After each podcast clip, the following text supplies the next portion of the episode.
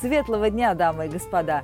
С вами Анна Пейчева из Санкт-Петербурга, столицы уютной империи. Сегодняшний выпуск посвящен императрице Екатерине I и называется «Танцуют все».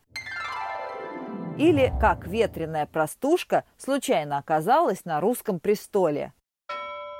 Пушкин деликатно называл ее «чудотворца Исполина, чернобровая жена», Собственно, это все, что вы должны знать о русской императрице Екатерине I. Она была гражданской женой Петра Великого и могла похвастаться необычайно пышными черными бровями. Этим ее достоинства и ограничивались.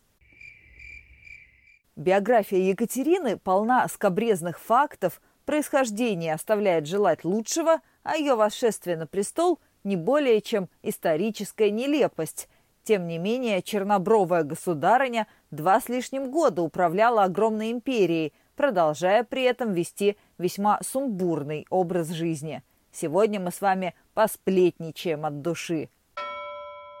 Часть первая. Жена шведского солдата-наемника, наложница русских аристократов. До принятия православия Екатерина звалась Мартой Скавронской. Она и сама не знала, где родилась. Петр потом 20 лет занимался поисками ее семьи, но выяснил только, что отец и мать Марты были польскими крепостными крестьянами-беженцами, которые прятались от своего хозяина в Прибалтике, а потом там же, в литовском Мариенбурге, умерли от чумы. Сироту взял на воспитание местный пастор по имени Глюк. Когда Марта выросла, на нее стал засматриваться сын священника, да и она к нему была неравнодушна – Пастору Глюку все это, как вы понимаете, не нравилось, и он начал искать, куда бы пристроить девицу от греха подальше. В 16 лет он выдал Марту замуж за солдата Брабанта, шведского наемника, служившего в Мариенбургском гарнизоне. Но из этой затеи ничего не вышло. Через два дня после свадьбы новобрачный отправился на войну, причем, что иронично, в Польшу, на родину Марты. Больше они никогда не виделись. Марта по-прежнему жила у пастора, а ее отношения с Глюком-младшим вышли на новый уровень. Потом Мариенбург завоевали русские войска под командованием графа Шереметьева. 50-летний фельдмаршал забрал чернобровую барышню себе. Пастор Глюк не особо возражал, а что думала по этому поводу сама Марта, история умалчивает – но от Шереметьева она не сбежала и через полгода послушно поступила в услужение к молодому князю Меньшикову, который нашел ее полностью отвечающей его вкусу.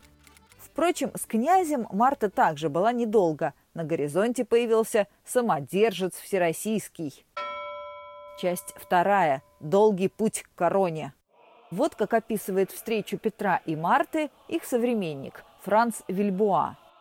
Царь, проезжая на почтовых из Петербурга в Ливонию, остановился у своего фаворита Меньшикова, где и заметил Екатерину в числе слуг, которые прислуживали за столом.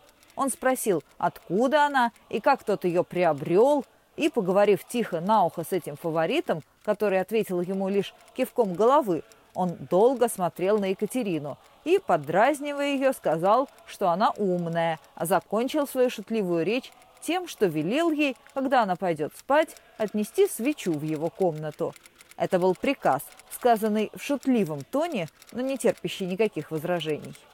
Вскоре после этого Петр забрал Марту у Меньшикова, покрестил ее в православную веру, назвал Екатериной Алексеевной Михайловой и поселил у своей сестры под Москвой. В последующие годы Екатерина родила ему 11 детей – но выжили только две девочки. Одна из них, Елизавета, потом стала императрицей. Постепенно Екатерина стала для Петра не просто наложницей, а другом. Царь был человеком прямодушным, открытым, и ему нравилась простота крестьянки Марты. Вот как описывает их семейную жизнь историк Ключевский.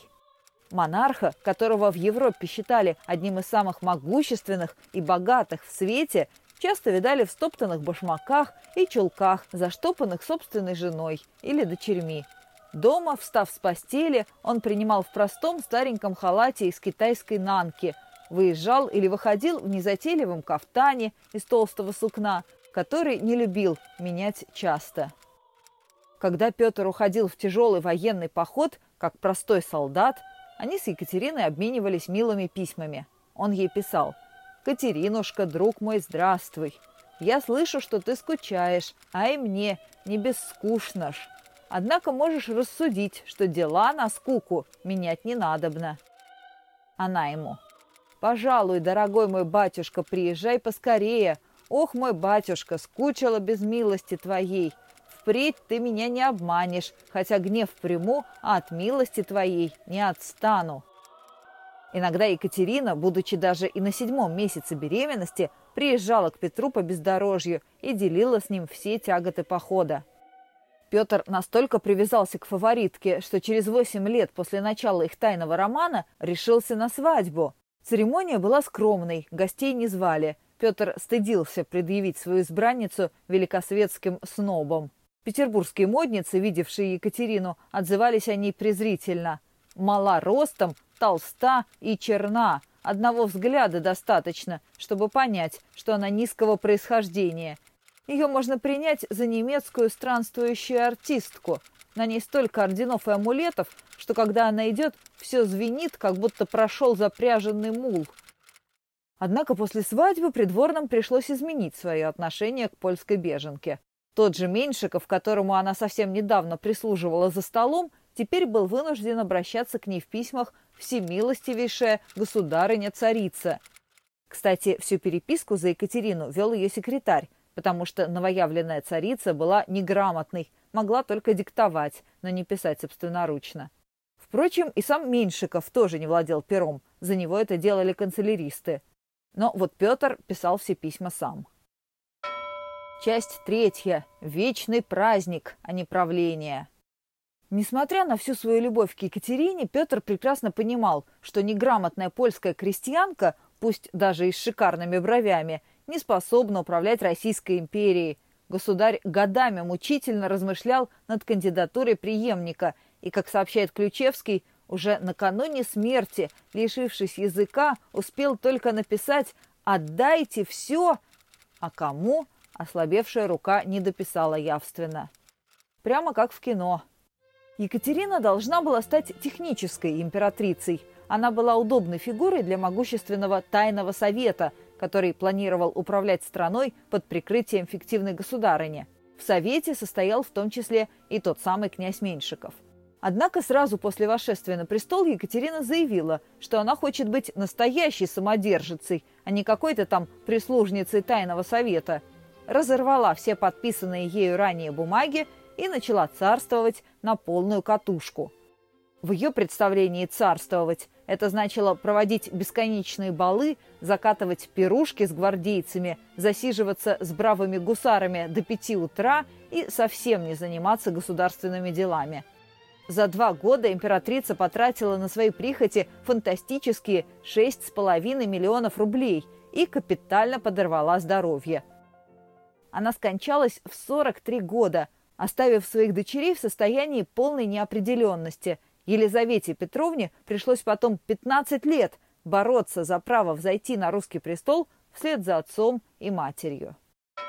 Друзья, подписывайтесь на подкаст, чтобы не пропустить новые выпуски ироничной истории России. Каждую пятницу что-нибудь неожиданное из нашего общего прошлого. Присоединяйтесь к уютной империи ВКонтакте и на Яндекс.Дзене – Читайте книги серии «Уютная империя», рассказывающие о современной альтернативной России, где до сих пор правят Романовы и делают это получше Екатерины I.